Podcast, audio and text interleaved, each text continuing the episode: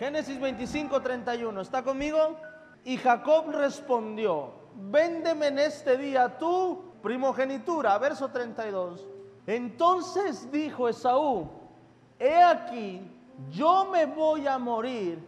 ¿Para qué pues me servirá la primogenitura? Y dijo Jacob, júramelo en este día. Y él lo juró y vendió a Jacob su primogenitura. Verso 34. Entonces Jacob dio a Esaú pan y del guisado de las lentejas, y él comió y bebió, y se levantó y se fue. Así menospreció Esaú la primogenitura. Quiero hablarte de algo que Dios ha puesto en mi corazón. Hoy es una palabra que a muchos que han estado esperando una palabra de parte de Dios, hoy Dios va a contestar su oración a través de esta predicación. Hay algo que me gusta en esta historia. Esaú se encuentra en un momento donde le pierde sentido a la vida. Cuando yo leo esta historia, veo a un Esaú que está perdido en su vida, porque Esaú dejó de pensar en lo que tenía que hacer, en lo que debía hacer, en lo que debía trabajar y comenzó a pensar en el día de su muerte. Y Esaú está en este momento donde cree que nada en esta tierra es valioso, porque como quiera se va a morir. Entonces tomó una decisión que muchos de nosotros hemos tomado a lo largo de nuestra vida. Esaú tomó la decisión de no pensar en el mañana, sino en el vivir el hoy. Ahora, quiero que entiendas algo. Y es que Saúl no estaba pobre. No fue que Saúl tuviera cuatro o cinco días sin comer y que no sabía que iba a comer mañana. No. Estaba pasando un momento de debilidad como cualquiera de nosotros puede pasar. Simplemente venía de trabajar y venía con hambre. Por eso no creo que haya sido algo que haya pensado en ese momento. No fue que le dio hambre en ese momento y dijo, voy, a vender mi, primogenitura por un plato de comida. No, esto era algo que Esaú ya pensaba desde antes. Lo pensaba no solamente cuando tenía hambre, lo pensaba hasta cuando estaba comiendo en la mesa. Quizá en este momento lo decidió con el estómago vacío. Pero lo que me enseña a través de los versículos es que lo pensó cuando estaba el carnero en su mesa. Lo decidió con el estómago vacío, pero lo pensó con el estómago lleno. Cuando Esaú, cuando Jacob le dice, véndeme tu primogenitura, es porque Jacob sabía que Esaú era capaz de venderla. ¿Estás conmigo? ¿Por qué? Porque Esaú se encontraba en un estado en el que muchos cristianos están, porque el enemigo se encarga de esto. La batalla del enemigo con el ser humano es tratar de que no camines bajo la voluntad de Dios. Y va a luchar para, poder desestabilizar tu vida. Y esa va a ser su pelea. El enemigo no tiene problemas con ofrecerte riquezas para que te salgas de la voluntad de Dios. El enemigo no tiene problemas con ofrecerte fama para que te salgas del propósito de Dios. Entonces la tentación o el proceso del enemigo no, es, no siempre es cuando te quita, también puede ser cuando recibes. Porque muchos de nosotros tenemos esa costumbre, nos pasa algo malo, ah, es que es el enemigo. Y creemos que el enemigo solo quita, pero también ofrece. Porque a veces más es menos. Y Esaú no le faltaba, a Esaú le sobraba. Pero Esaú pensaba que no le serviría de nada porque como quiera se iba a morir. Esto me enseña lo siguiente, Esaú perdió su propósito. Esaú perdió su enfoque. Esaú perdió su enfoque. El enemigo trabajó en su mente y perdió su propósito. Esaú comenzó a pensar en él y no empezó en los demás. No, y no hablo solamente de la esposa, hijos y generaciones, no, dejó de pensar en Dios. Pensó solo en sí mismo. Y me di cuenta que yo, Adrián, pudiera hacer eso solamente si no tuviera propósito. Que solo pudiéramos hacer eso si no tuviéramos un propósito en la vida. Que nuestro único propósito sea ese, disfrutar la vida y nada más. Pero escucha esto, cuando una persona está pensando en solo en disfrutar su vida, es una persona que está perdido en el propósito de Dios sobre su vida. Hoy disfruto mi vida. No estoy diciendo que tienes que no disfrutarla, no. La disfruto de una manera distinta. La disfruto de una manera donde puedo divertirme, relajarme, pero a su vez trabajar por el propósito y el sueño que Dios puso en mi corazón.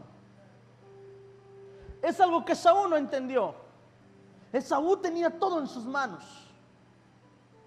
Tenía todo en sus manos, no solamente para servir a su padre, sino para servir a Dios a través de su padre. Recuerden una cosa, lo que estaba pasando con Esaú era algo especial. ¿Por qué? Porque Abraham, porque su padre Abraham había recibido una promesa. Fue Dios el que le dijo, Abraham, sé que eres estéril, pero te daré un hijo. Y no solo un hijo, te daré una descendencia grande. Y yo seré el Dios sobre tu pueblo y te bendeciré, te multiplicaré, haré de ti una nación. Diga conmigo, una nación haré de ti una nación grande. Y le puso todo un propósito a Abraham. Y Abraham cuando nace su hijo Isaac le cuenta, le dice, Isaac, mira, tú naciste por esto, Isaac. Mira, yo no podía tener hijos. Tu mamá no podía tener hijos. Tu mamá ya era muy vieja para tener hijos. Pero hay un Dios todopoderoso que me llamó con un propósito y provocó que tú nacieras, Isaac. Y entonces cuando Jacob y Esaú nacieron, Isaac les contó lo mismo y le dijo, ¿saben? Yo, ustedes no debieron haber nacido nunca, pero si no fuera porque Jehová de los ejércitos se encontró con mi padre Abraham y puso un propósito en su vida, ¿y sabes cuál propósito es? Lo va a bendecir, lo va a multiplicar y a través de nosotros hará una nación grande. Entonces Jacob y Esaú crecieron escuchando esto. Y les contó la historia, oye, va, y le preguntaban, ¿y ese Ismael qué onda? ¿Quién es? Ah, bueno, déjate cuento. Esa pelea estuvo fuerte. Tu abuelito Abraham le dudó a Jehová de los ejércitos sobre que le daría un hijo. Y tu abuelita Sara también. Y un día tu abuelita le dijo a tu abuelo, ¿sabes qué? Métete con mi sierva y ten un hijo con él. Porque ella se rió cuando Dios le prometió esto. Y empezaron a escuchar toda la historia.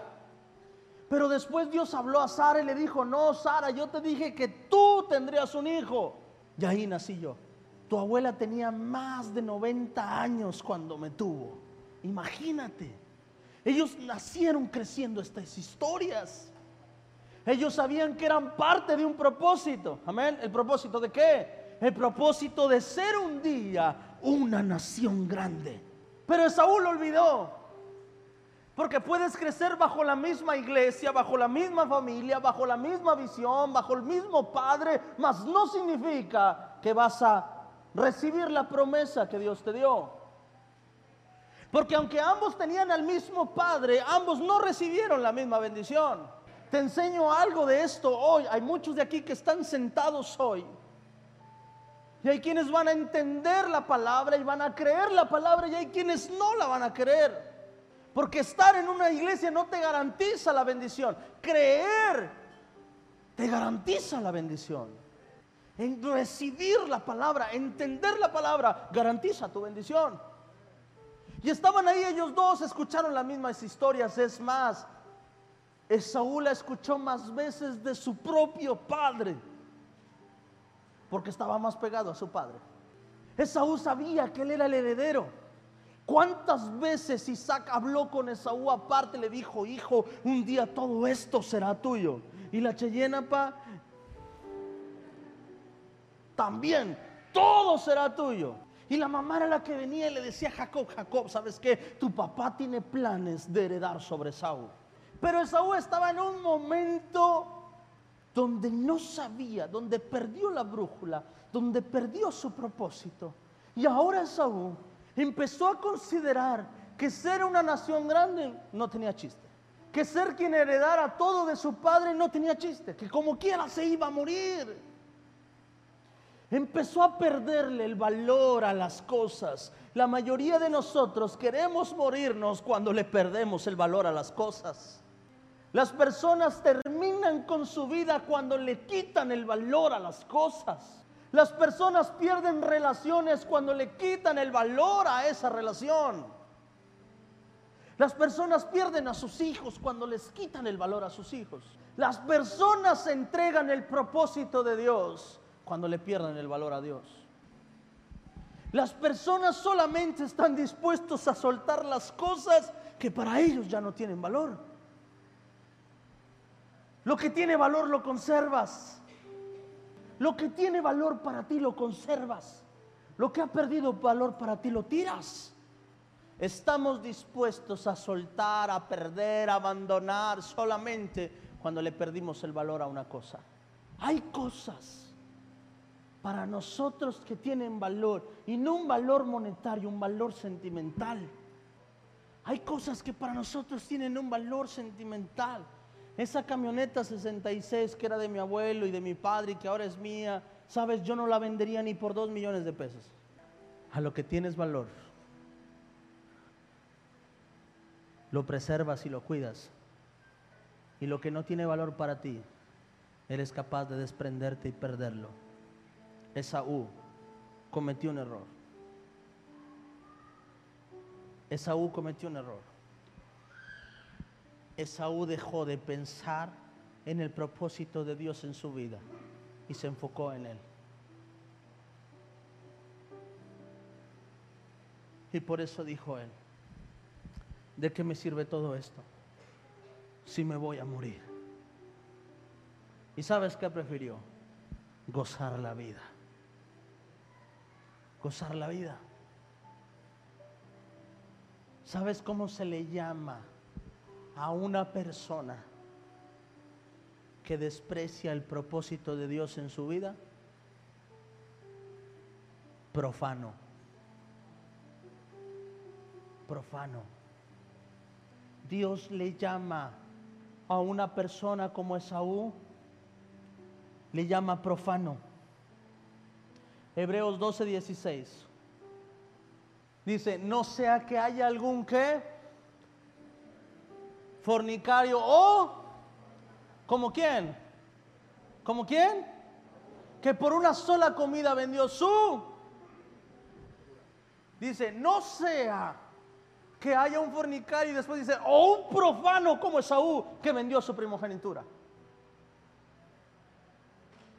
Y da la razón por qué era un profano. La palabra profanar es la palabra menospreciar o pisotear. Dice, no sé que, no sé que haya un fornicario o un profano como Esaú que vendió su primogenitura por una comida. Te lo he predicado montones de veces. No estás aquí por casualidad. Estás aquí por un propósito de Dios en tu vida.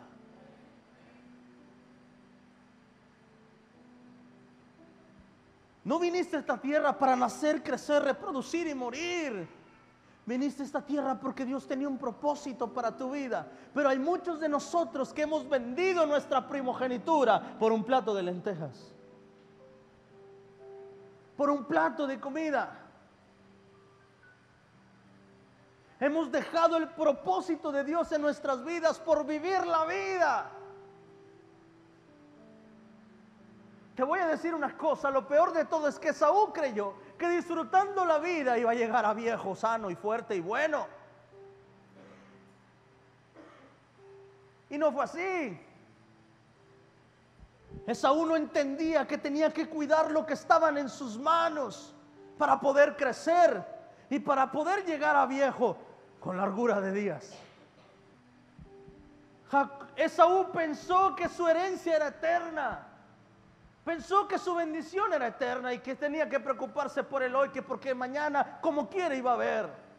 Pero cuando abrió sus ojos, cuando se da cuenta que no era así, cuando la bendición cae sobre Jacob, Ahora sí agarró coraje, ahora sí agarró rabia, ahora sí quería matar a Jacob. Pero ¿de qué? ¿Qué quería hacer contra Jacob si fue el mismo el que despreció el propósito de Dios sobre su vida?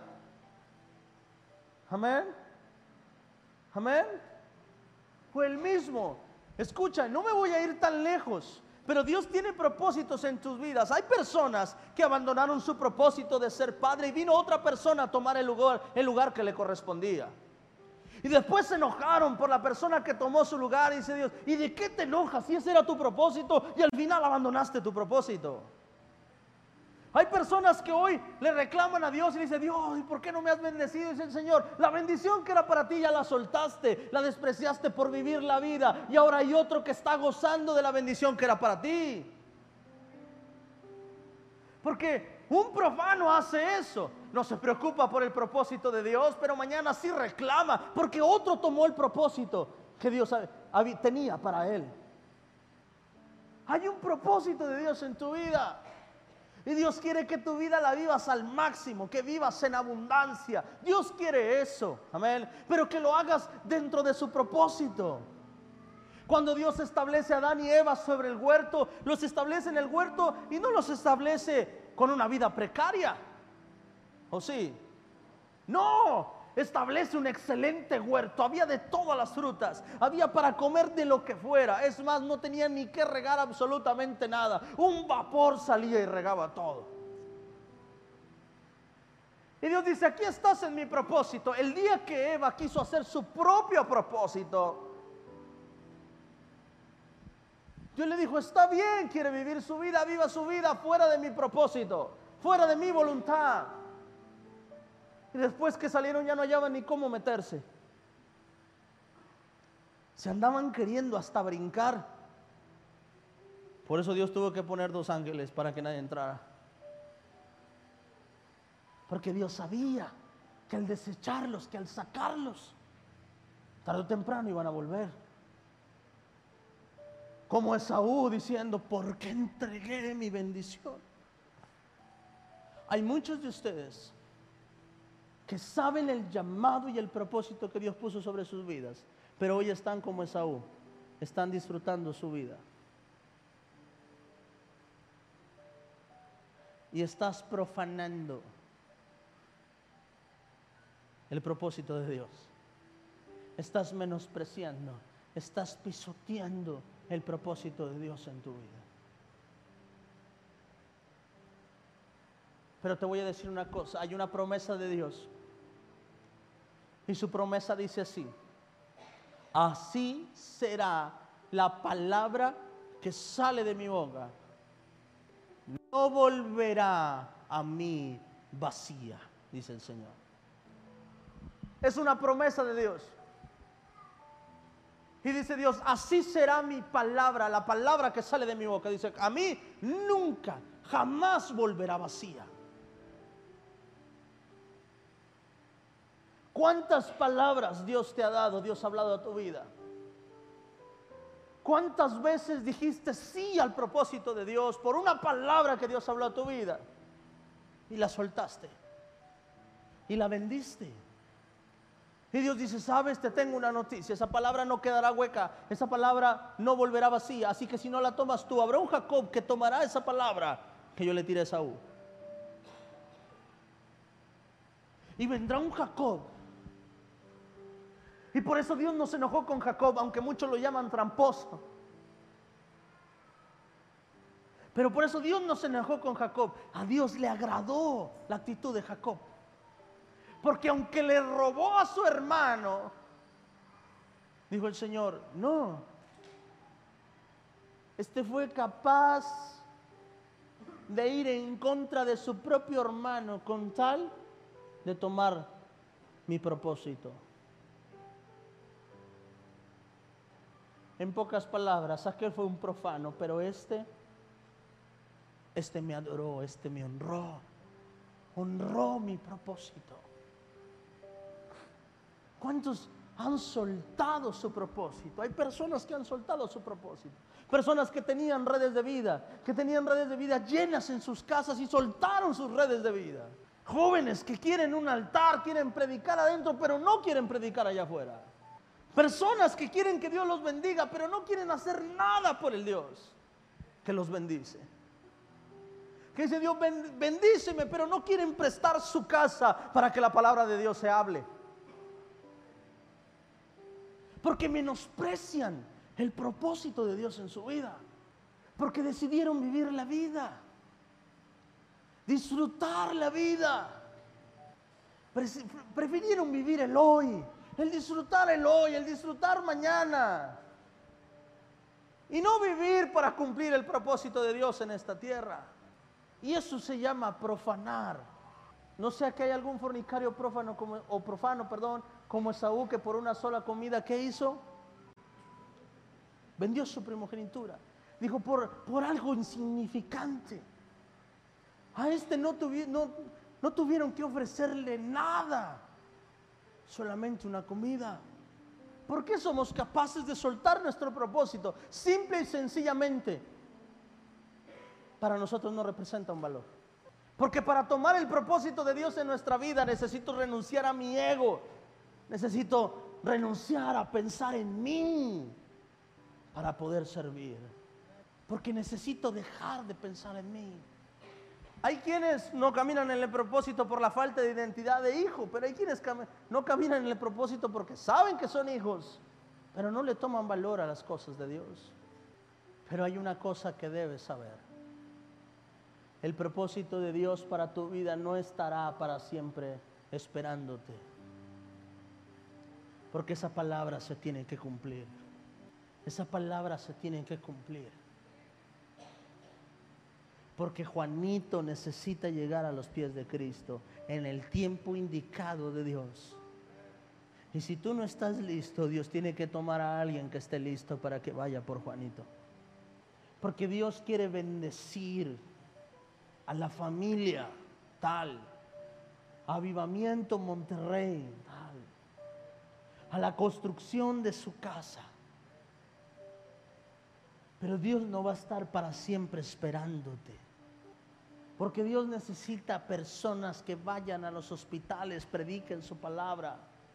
Pero no va a estar Dios para siempre esperándote, porque su palabra se tiene que cumplir. ¿Recuerdas la persona que te predicó de Cristo? ¿O recuerdas la persona que te invitó a la iglesia por primera vez?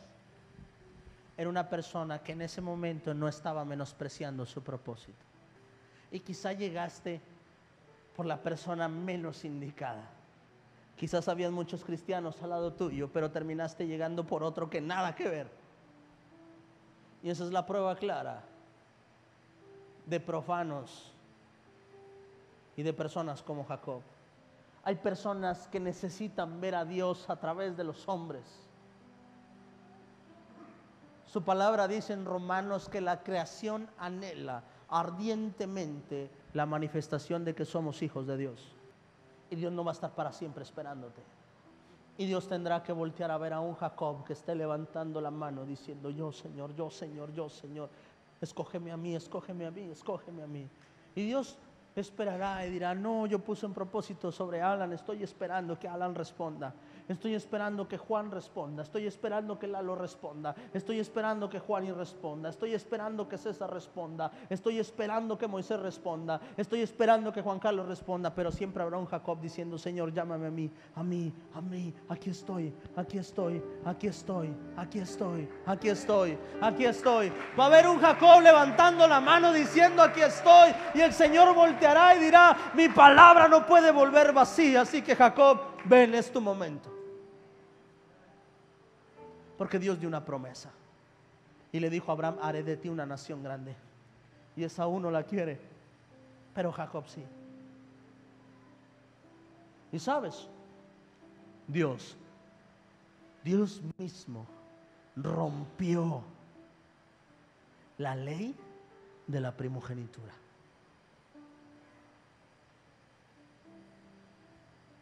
Lo correcto era que Saúl heredar a la bendición. Y la única forma, escucha, la única forma de no heredar la bendición, ¿sabes cuál era? Que el primogénito muriera. Y Dios mismo rompió la ley de la primogenitura.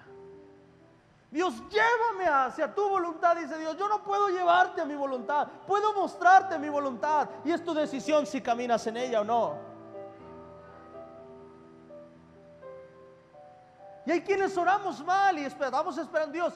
Dios, llévame al propósito. Y dices, yo no puedo llevarte. Quiero llevarte.